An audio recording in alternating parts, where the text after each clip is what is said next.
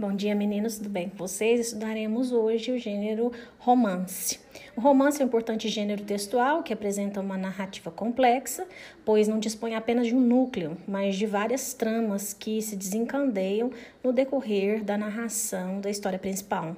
O termo romance evoluiu desde a história romanesca, mas foi utilizado com diferentes significados ao longo dos tempos. Então vamos à sua definição. Durante a Idade Média, países como a França, Espanha e Portugal utilizavam o termo latino romanice para indicar a poesia épica ou qualquer tipo de narrativa. Somente a partir do século XVIII é que a palavra romance foi introduzida no mundo literário no sentido que lhe é atribuído até os dias atuais. Existem aspectos controversos entre as diversas tendências críticas historiográficas sobre o assunto, mas podemos apresentar uma definição que se entende por romance nos estudos literários.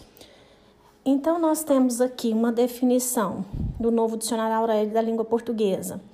É, descrição longa das ações e sentimentos de personagens fictícios numa transposição da vida para o plano artístico. Pode-se considerar que o romance mais próximo do que conhecemos surgiu no início do século XVII, tendo como precursor Dom Quixote de la Mancha de Miguel de Cervantes, escrito em 1600. Obra esta que nós já estudamos, né? Nós buscamos esse livro na biblioteca do CEPI e vocês já leram, já têm conhecimento dessa obra.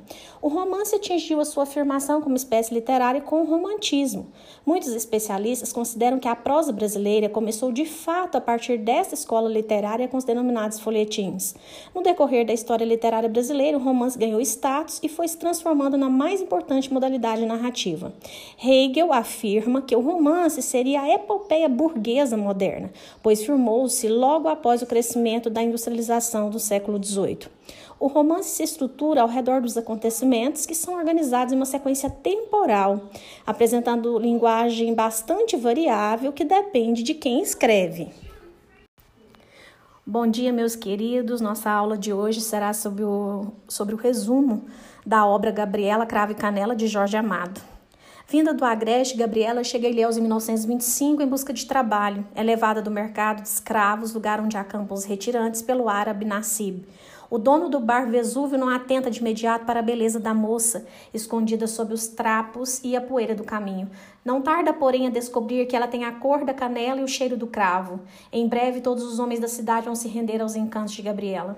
Ela assume a cozinha do bar e o Vesúvio ferve por conta do tempero e da presença inebriante de Gabriela.